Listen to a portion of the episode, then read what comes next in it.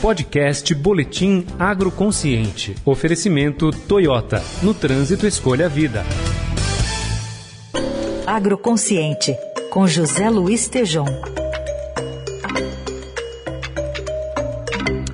Nesta segunda, sua última participação internacional no Jornal Dourado, Tejon reflete sobre como o Brasil precisa quebrar o encanto da autovitimização no agro. Bom dia, Tejon. Bom dia, Carol, Raíssa, ouvintes, bonjour. Auto-engano, o pior de todos os enganos. Nos contos de fadas sempre surge a hora de quebrar o encantamento. Ou seria se desencantar com uma forte convicção que foi colocada na mente, que impossibilita a pessoa, aquele reino, de mudar e de fazer cumprir um destino virtuoso, ao invés de viver condenado a repetir os mesmos infortúnios.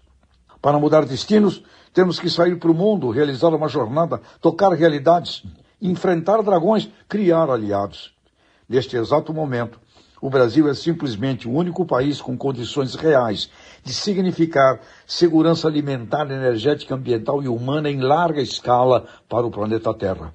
A Europa não tem terras disponíveis. Aqui na França, de onde faço este comentário, em 1970 haviam cerca de 1 milhão e 600 mil propriedades rurais, hoje menos de 400 mil. 99% de famílias agrícolas, hoje 58%. Não chove há mais de um mês. Há uma concentração e uma produção rural em clima de inverno totalmente dependente de eletricidade que triplicou de preço. A África, continente para longo prazo. Ásia, com população gigantesca e terras já utilizadas, área importadora. Leste europeu, guerra, Rússia, Ucrânia e nos estudos sérios, realistas, nos próximos dez anos, o Brasil é o único lugar do mundo que tem fronteiras abertas e grandes nas condições de terras agricultáveis sem cortar uma árvore domínio de ciência, tecnologia tropical, recursos humanos capazes, cooperativismo, educação avançada nas ciências agrárias, realidades prontas para o meio ambiente, carbono, metano, país grande, prontinho para ser o símbolo ESG, economia circular do mundo e dobrar o sistema de agribusiness de tamanho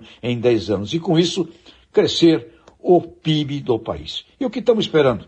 Simples, quebrar o encantamento do auto-engano, de uma auto-hipnose, de que os outros são culpados, os outros não nos deixam, quebrar um terrível encantamento de que somos vítimas de auto-vitimização. O outro é o culpado. Falta um planejamento estratégico de Estado. Está na hora de quebrarmos o mau encantamento e com isso encantar o mundo. Uma nova bossa nova, novos Jobins, novos Pelés e Garrinchas, novos Niemeyers e um novo agronegócio tropical sustentável com a marca da saúde mundial. Novos Alissons, Paulinelli, Cerny Limas, Neis, Nishimuras, Galacines, Robertos, que vem uma geração de novos líderes com a coragem dos nossos bons e eternos velhos. Isso existe, não é utopia, ilusão, muito menos otimismo, que é coisa de tolo mas também chega de pessimismo, coisa de chato, e como dizia Ariano Suassuna, sejamos realistas esperançosos. O Brasil é a nova fronteira de escala global de alimentos, energia e meio ambiente. E não digo isso por um nacionalismo tolo e bobo, não. Isto é constatação científica. Vamos aos negócios, quebrar o encantamento da autovitimização e encantar o mundo e a todos os brasileiros com o bom canto do bom encanto. Poder da palavra boa, poder da boa palavra. Au revoir! Au revoir, Tejão. Até quarta.